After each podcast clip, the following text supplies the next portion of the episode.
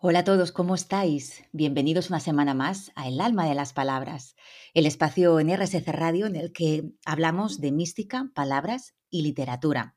Soy Esther Cañadas Cano, periodista, comunicadora y divulgadora, y os doy la bienvenida, como cada semana, desde Barcelona, desde España.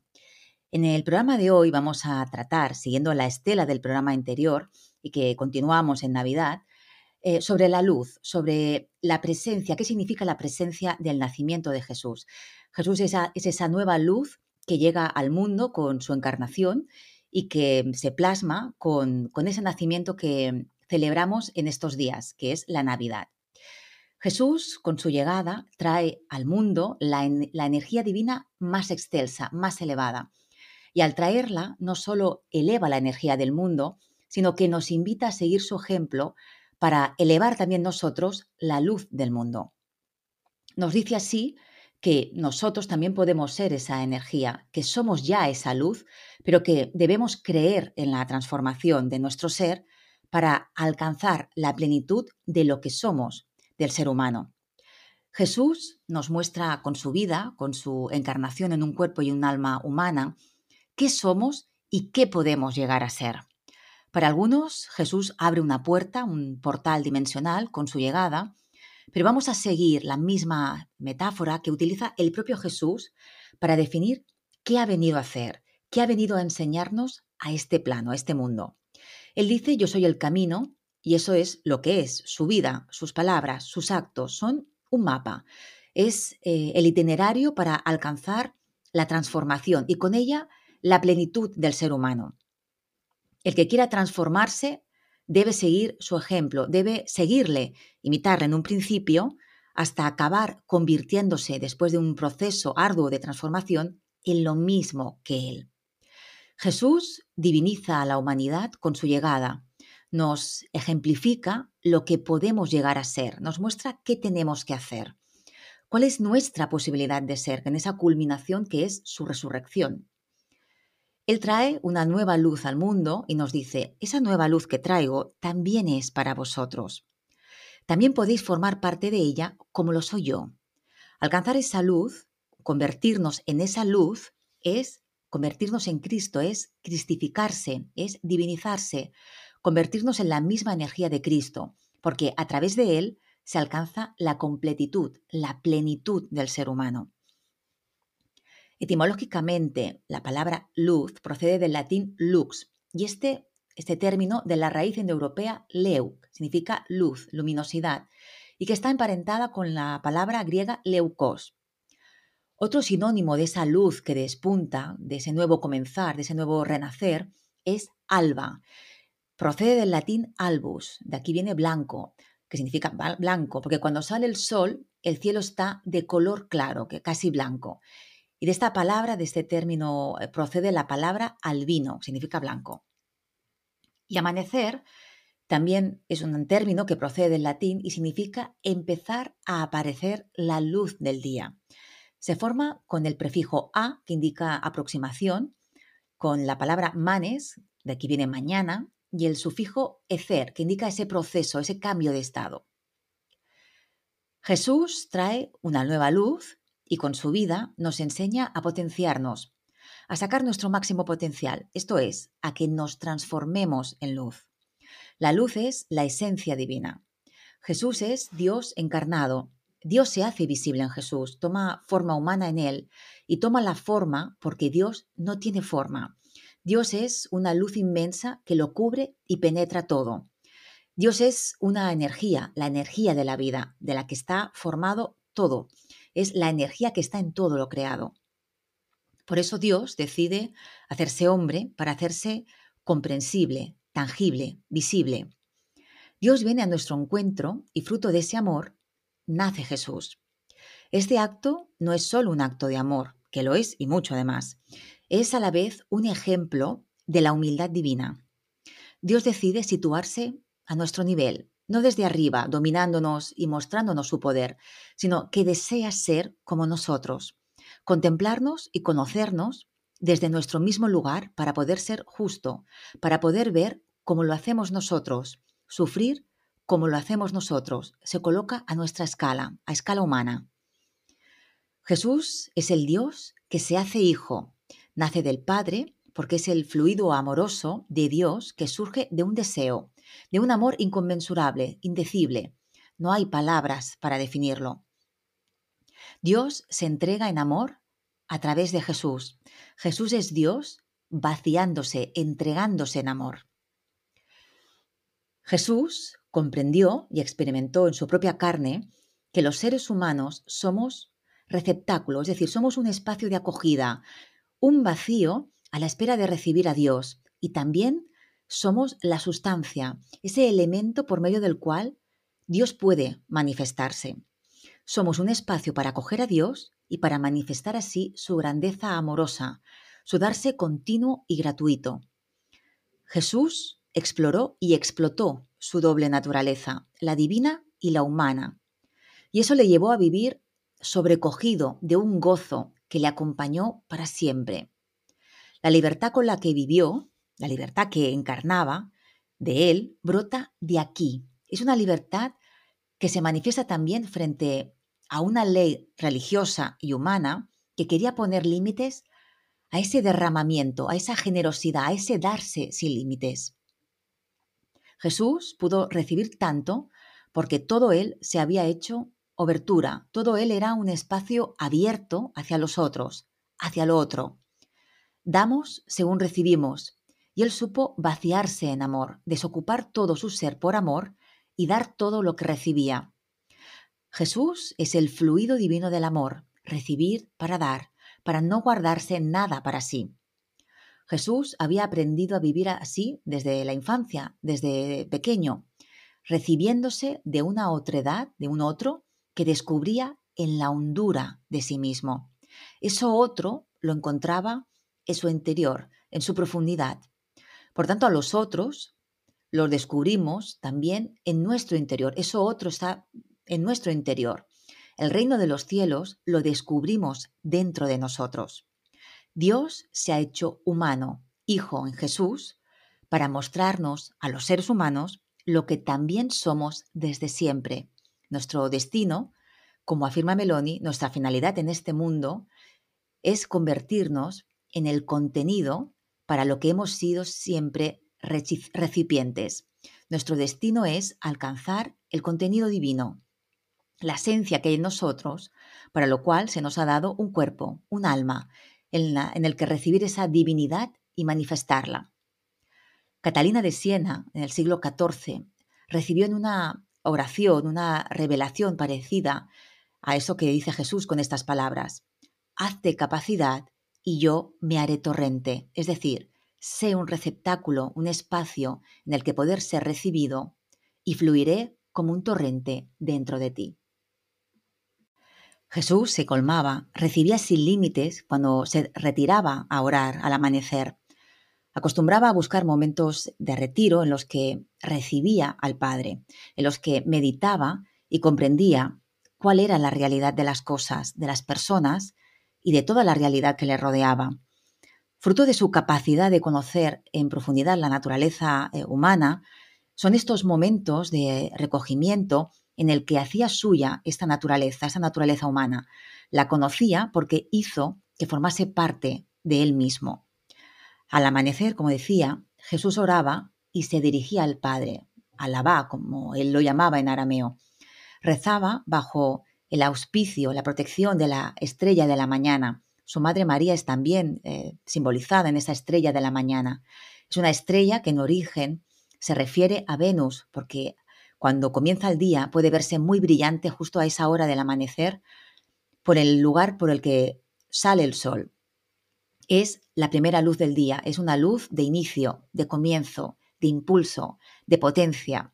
Es la luz bajo la que crece la vida, es una luz creadora. Esa luz era la luz preferida de Jesús. Jesús madrugaba para orar y meditar, se nutría de esa luz para luego repartirla con el mundo. Esa luz era pan porque era sustento para todos aquellos que la recibían. Como decía, Jesús podía darse infinitamente porque recibía y se colmaba infinitamente cada día, buscaba espacios diarios en los que se recogía y de su vacío brotaba la fuente de la vida que lo saciaba para que saciase también a los demás. Sin este circuito fluido, no hubiera sido posible. No se colma para sí mismo, para contenerlo dentro de sí mismo, sino para darlo a los demás. No hay eh, egocentrismo, sino humildad para saber colocarse en el lugar del otro y conocerlo y atenderlo desde sus circunstancias, desde su naturaleza, no desde arriba, pero tampoco desde abajo, sino desde el justo lugar que es el que sabe mirar de frente y contemplar el verdadero tamaño de cada uno. Esa es la verdadera humildad. Por eso Jesús no juzga, no sentencia, porque ve la realidad con la que cada uno atraviesa eh, su existencia, sus dificultades, y ve también las enormes posibilidades de ser, de transformarse y de alcanzar la plenitud. Jesús no juzga porque no ve límites, sino que ve posibilidades. Y este no hacer nada por sí mismo o para sí mismo no es porque él no sabe asumir su vida, no sabe asumirse a sí mismo. Él no está escapando de nada, sino todo lo contrario. A través de la oración, del recogimiento, lo que consigue es conectar el centro de esas propias decisiones con el centro, con la esencia de la que brota la realidad. Orar y meditar significa tomar distancia respecto de la inmediatez de las cosas para poder percibirlas desde su fondo, desde su profundidad, y no desde la superficie, de lo que parecen ser, sino desde lo que son en verdad, y así saber cuál es su verdadera dirección. A través de la oración, Jesús entra y participa de la profundidad de las cosas, de las personas. Todo lo ve desde la luz profunda que albergan, que contienen. No ve solo lo que son, no posee una mirada limitada y limitante, sino que su visión es de largo alcance, consigue reconocer el potencial de cada uno de los que le rodean, de la realidad también. Es capaz de distinguir la dirección que pueden tomar los acontecimientos y las personas, es decir, la plenitud que pueden llegar a alcanzar. En el Evangelio se nos dice que Jesús oraba muy de madrugada, con esa perspectiva que da siempre el esperar los acontecimientos desde el horizonte. Jesús no reacciona ante los acontecimientos amargos, sino que para que algo sea nuevo no puede partir de la reacción, no puede ser lo contrario a algo que ya ha sucedido, algo que ya está hecho, ni tampoco puede ser una consecuencia. Eso es una reacción, es una reacción de lo que ha sucedido. Lo nuevo debe partir de un lugar distinto para que no sea eh, repetición, para que no sea lo mismo, para que no sea algo que ya, que ya ha sido clonado. Es decir, es algo de otra manera. Lo nuevo nace de la creación. Lo nuevo es creación que brota cada día. Orar implica cambiar de perspectiva, contemplar las cosas desde su completitud y desde su complejidad, sin sesgos, y tomar impulso para actuar, para tomar decisiones bajo la luz que se ha recibido, esa iluminación. Jesús lo expresa así según el Evangelio de Juan, lo que he visto estando junto al Padre, de eso hablo.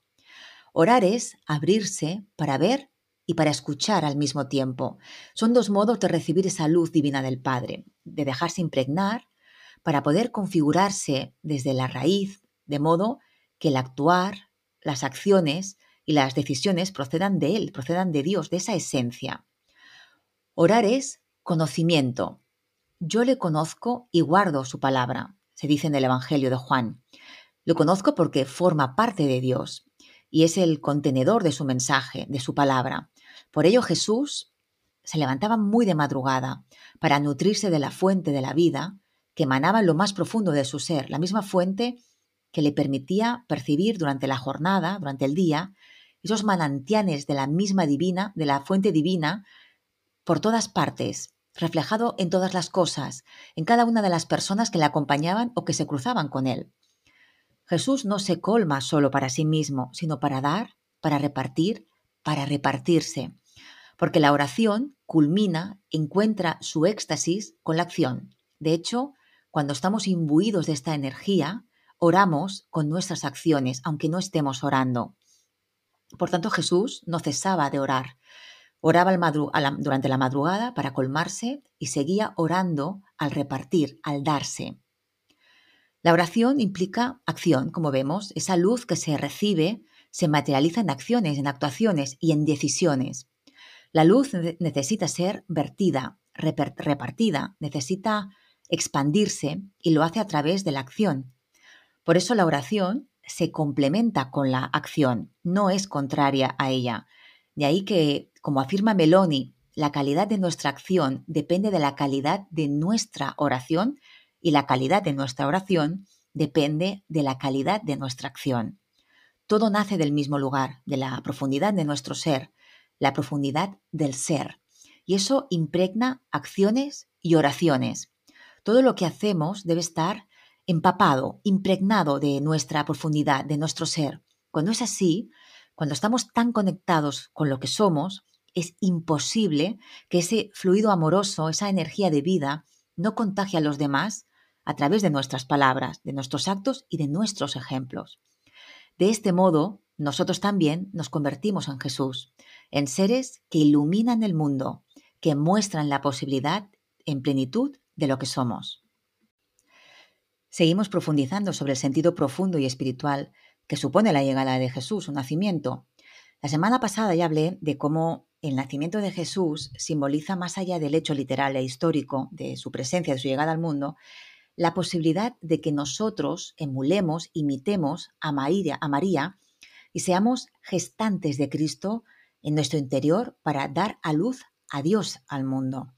María ejemplifica su transformación espiritual en cuanto que es gestante de Dios y en cuanto que ese proceso culmina con su alumbramiento. Tiene una doble simbología, la literal y la histórica, pero también la, simbólica dentro de, ella misma, eh, muestra su proceso de transformación y nos invita a seguir con su ejemplo. Y además, fijémonos la palabra que utilizamos para decir que parimos. Utilizamos términos que tienen que ver con la luz. Hablamos de dar a luz y de alumbrar. Porque el fruto que nace de nosotros es luz. Es decir, podemos generar y dar al mundo luz si así lo deseamos. Un hijo es fruto del amor de los padres. Nosotros somos el fruto del amor de Dios y nosotros podemos dar a luz a Dios fruto de nuestro amor. Podemos ser co-creadores de luz si lo deseamos. Podemos ser gestantes y alumbradores de luz. Y este alumbramiento es fruto de nuestra transformación espiritual que culmina es, muestra su plenitud con este nacimiento, con este renacimiento. La figura de Jesús no solo es importante para los cristianos, también es para otras religiones como el Islam. Su figura, de hecho, es universal y eso hace que no conozca fronteras. Y eso lo hemos comprobado a lo largo de muchos programas en los que la figura de, Jesús aparece citada eh, en diferentes corrientes espirituales. Rumi, el gran maestro sufí, siente también verdadera devoción por Jesús y habla también de la necesidad de darnos a luz. En un texto explica las enormes dificultades que el ser humano presenta para atreverse a la transformación, a la propia transformación. Es decir, dejar de ser lo que somos, aunque nos duela, porque todo esto nos da miedo, porque es el resultado de el resultado de nuestra transformación es siempre la incertidumbre, es atravesar un camino que no hemos transitado antes y eso siempre nos genera miedo y inquietud. De ahí que diga Rumi en un texto, si alguien dijera al embrión en el seno materno que en el exterior se extiende la tierra amplia y luminosa, si le explicara sus delicias, la brada del sol, la luna y las estrellas, éste no querría escuchar Así viven los seres humanos, sin dejar que estas palabras les penetren. Es el deseo el que levanta una sólida barrera. El deseo tapa los oídos e impide escuchar. El apego a sí mismo cierra los ojos y no deja ver. El miedo no deja comprender.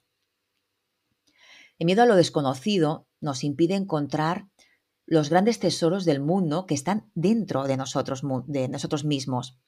El miedo a la incertidumbre puede ser nuestro primer enemigo para alcanzar esa completitud y perdernos las maravillas de finalizar nuestra transformación, de darnos a luz a nosotros mismos, a una realidad que es incomprensible para el embrión, que está aún desarrollándose, modificando su naturaleza sin poder imaginar los prodigios que le esperan fuera de su cueva, es decir, fuera del vientre materno. Una de las imágenes preferidas de Rumi, y en eso coincide con el maestro Eckhart, es la del nacimiento. Y el, y el símbolo por excelencia de ese nacimiento, como hemos señalado antes, es María de Nazaret dando a luz a Jesús. Rumi escribe, Como María, haz nacer de ti a un Jesús sin padre. Es preciso nacer dos veces, primero de la madre, después de sí mismo. Vete pues y engéndrate a ti mismo de nuevo. Es lo mismo que le explica Jesús a Nicodemo, un maestro de Israel y uno de los sabios del Sanedrín. Es preciso volver a nacer, le dice Jesús a Nicodemo, a lo que Nicodemo, sin entenderlo, responde, ¿cómo voy a volver a entrar en el vientre de mi madre? Entonces Jesús le explica la simbología que hay detrás. No es un volver a nacer literal, físico, sino se refiere a un renacer espiritual, a una transformación tan profunda y radical que nos lleva a ser un nuevo ser. Este proceso no es jamás fácil ni está exento de dificultades. Rumi lo explica muy bien en este texto. Todo nacimiento comporta dolor, dolor de parto, pero la dicha que resulta es grande. Toda persona es portadora de un Jesús en sí misma, pero no todas están dispuestas a hacer el esfuerzo de parir. Este dolor es sacrificio, es compromiso para no dejarse vencer por las dificultades, por el hecho de rompernos y de construir lo que somos para, para que sea este somos ya un éramos, es decir, se refiere a un ser que ya no somos, a un pasado. Todo eso duele y en la simbología de la vida de Jesús lo vemos en, en el Calvario y en la cruz. Eso es lo que simboliza, es la transformación. La muerte significa la transformación. Por eso después de su muerte llega la resurrección, el renacer. Lo hacemos, todo este sacrificio, si tenemos esta capacidad, esa voluntad y esa perseverancia que se sustenta en la capacidad de visión, en saber hacia dónde vamos, en por qué lo hacemos. Y todo eso le da sentido. Y en todo este proceso somos acompañados, alimentados, sustentados y guiados por el amor, por el nuestro hacia la divinidad y el de la divinidad que no nos desatiende ni un segundo, no nos descuida ni un segundo. Amarla es confiar en ella, dejar que ella nos atraiga hacia sí. Para posibilitar este renacer debemos conocer cuál es la situación de la que partimos, cuál es nuestra verdadera naturaleza humana, porque es esta naturaleza con sus limitaciones la que tenemos que vencer para sacar de ella, para extraer como un tesoro escondido lo mejor que hay en ella, esa esencia. Por eso tenemos que conocernos. Para alcanzar su plenitud debemos transformarla y la transformación debe ser la consecuencia del conocimiento. Sin este conocimiento de quiénes somos, no se puede dar la metamorfosis. Rumi escribe en relación a este, a este proceso. El ser está anquisolado, anquilosado en tu cuerpo, porque el pequeño embrión, como el pequeño embrión en el vientre materno. Sin los dolores de parto no verá la luz. Mi madre, mi naturaleza, pare al cabrito con dolor. Ábrete ya, pues el cabrito desea nacer. Y mientras tu naturaleza se queja del dolor, tu cabrito canta feliz la llegada de la liberación. Lo que somos está anclado en nosotros, por tanto, para cambiar de estado, una vez maduro, debemos desanclarlo, arrancarlo. Este desgajarlo supone dolor, pero este dolor posibilita que salga a la luz, que descubra las maravillas de las que hemos hablado antes. El que sufre es el ser que eras, que ya deja de ser, y sufre porque deja de ser, ya no está anclado a nada. En cambio, la felicidad la encuentras en lo que ya eres, la plenitud de ti mismo. Ahí está la felicidad. Esa plenitud es libertad porque no estás limitado ni atado a nada. El verdadero gozo es ser libre, porque significa que has alcanzado tu verdadera esencia, la libertad. Cuando llega ese momento, como afirmaba Rumi, ese hombre universal es el hijo del instante, ya no es la individualidad, fruto de un pasado y ligada a unas expectativas de futuro, es el que despierta a la maravilla, como el embrión que sale a la luz. La obra de la religión no es otra que el asombro maravillado, es decir, cuando se alcanza esa plenitud, ese renacer, ese ser es hijo del instante, del presente. No está ya anclado en el tiempo, sino a la maravilla que sucede a cada instante, porque recupera el asombro de saber reconocer y percibir los milagros continuos que nos regala la vida. Seguimos ahondando en el significado espiritual del nacimiento de Cristo y cómo es una invitación a lograr nuestro propio renacer. Lo estamos viendo con la figura de Rumi, una figura del Islam que reconoce la importancia de la llegada de Jesús al mundo. Y en este aspecto coincide también con el maestro Eckhart, que esta sí es una figura cristiana.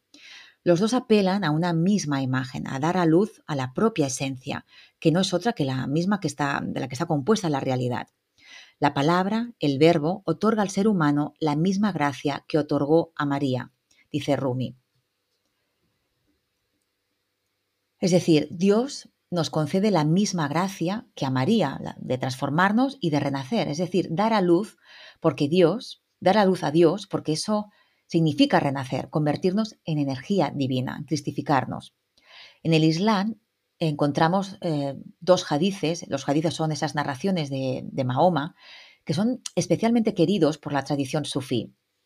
En uno, Dios declara, no me contienen ni los cielos ni la tierra, sino el corazón del verdadero creyente.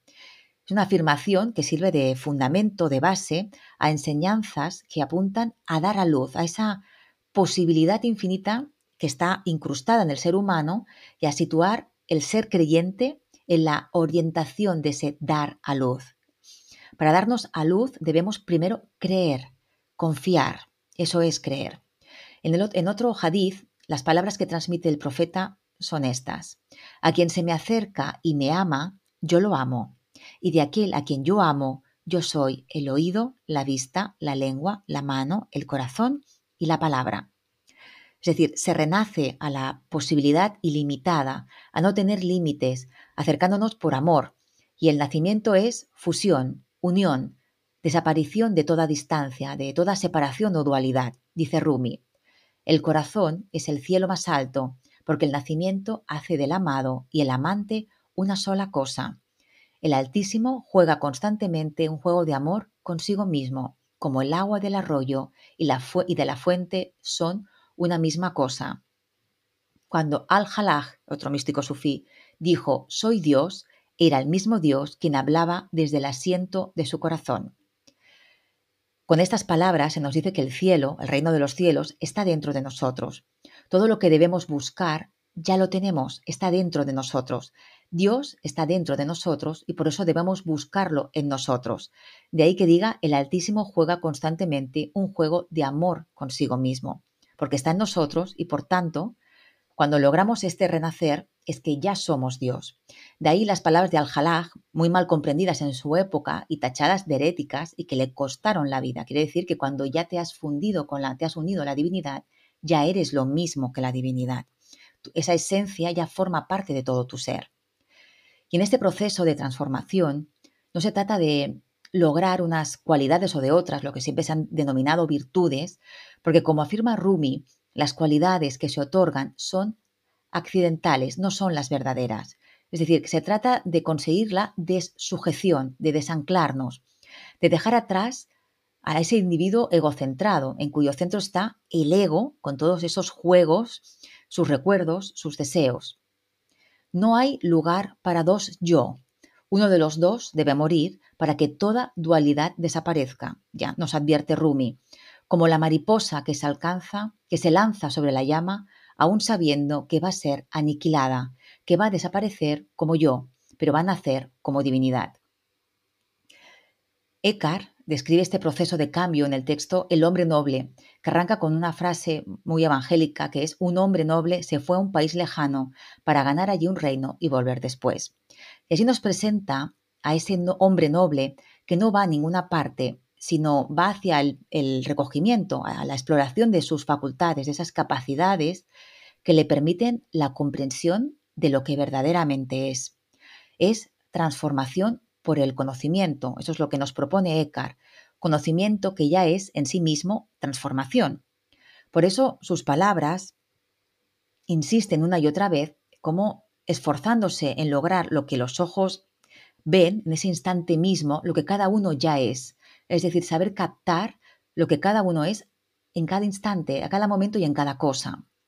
Procuran que el oyente, ese lector, despierte por la palabra. Muchos buscan la luz y la verdad donde no está, buscan lejos, y al final llegan tan lejos de casa que ya no encuentran el camino de vuelta al interior.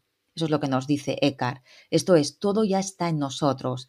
La simiente está en nosotros a la espera de que la hagamos fructificar. Para Eckhart, Jesús, el Hijo, es el símbolo de la verdad encarnada en la naturaleza humana.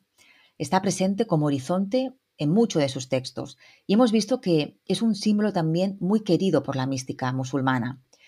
Es el tema central del Tratado del Nacimiento Eterno en el que Eckhart expone cómo se elabora, cómo se participa en este nacimiento por el silencio completo, dice él, silenciar lo que éramos para poder atender lo que somos, algo que va saliendo al paso, va explicando todas las dificultades de comprensión que nos puede plantear esta propuesta de metamorfosis, de cambio interior. En el tratado se abre, el tratado se abre con la invitación a tomar en consideración la posibilidad de que hay algún, dice, ¿hay algún rasgo distintivo de tal transformación? El conocimiento. Es decir, el conocimiento nos trae la transformación, un reconocimiento de la esencia de toda cosa, de aquello que todo es y que todo lo impregna, en el que en todo se ve todo, en todo se ve lo único que es, es decir, Dios y la esencia, como cuando se mira fijamente al sol durante un tiempo, se mire lo que se mire, en todas partes solo se distingue la luz. Nada resulta, por tanto, un obstáculo ni un impedimento, ni hay necesidad de, crear una práctica devocional, de hacer unos actos vacíos, porque cuando hemos renacido, ya reconocemos esa divinidad en todas las cosas, lo vemos reflejados en todas las cosas, porque nosotros también nos hemos transformado, por eso sabemos conectar con la esencia de las cosas, porque ya forma parte de nuestra propia esencia. Cuando conocemos, cuando reconocemos a Dios, e, a Dios en esa luz de todas las cosas, en todos los seres, porque ya somos capaces de captar y conectar con esa esencia divina que está en todo, porque ya también es nuestra esencia, formamos parte de todo eso. Y cuando alcanzamos este conocimiento, este estado, todos nuestros gestos, todos nuestros actos, palabras, pensamientos y emociones ya responden a lo mismo.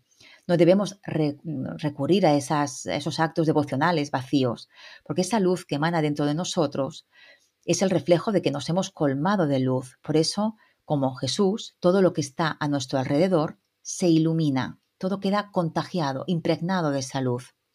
Somos ya dadores y portadores de luz en el mundo.